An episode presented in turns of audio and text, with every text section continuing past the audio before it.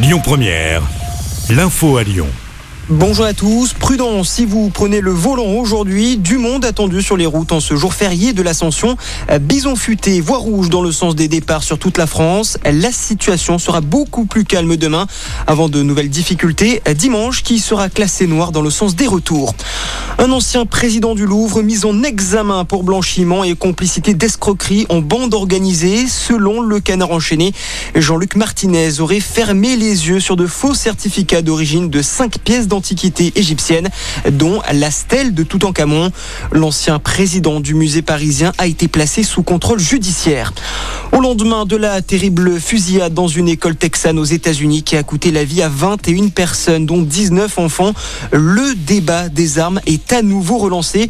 Le gouverneur républicain du Texas a été vivement critiqué en pleine conférence de presse par son rival démocrate, l'accusant de participer à ces fusillades en refusant de prendre des mesures pour encadrer le port d'armes. Un débat relancé alors que la NRA, puissant lobby pro-armes aux États-Unis, va organiser demain sa grande convention annuelle à Houston. Olaf Scholz, convaincu que Vladimir Poutine ne gagnera pas la guerre en Ukraine, le chancelier allemand s'est exprimé lors d'un discours devant le gratin de l'économie mondiale à Davos en Suisse.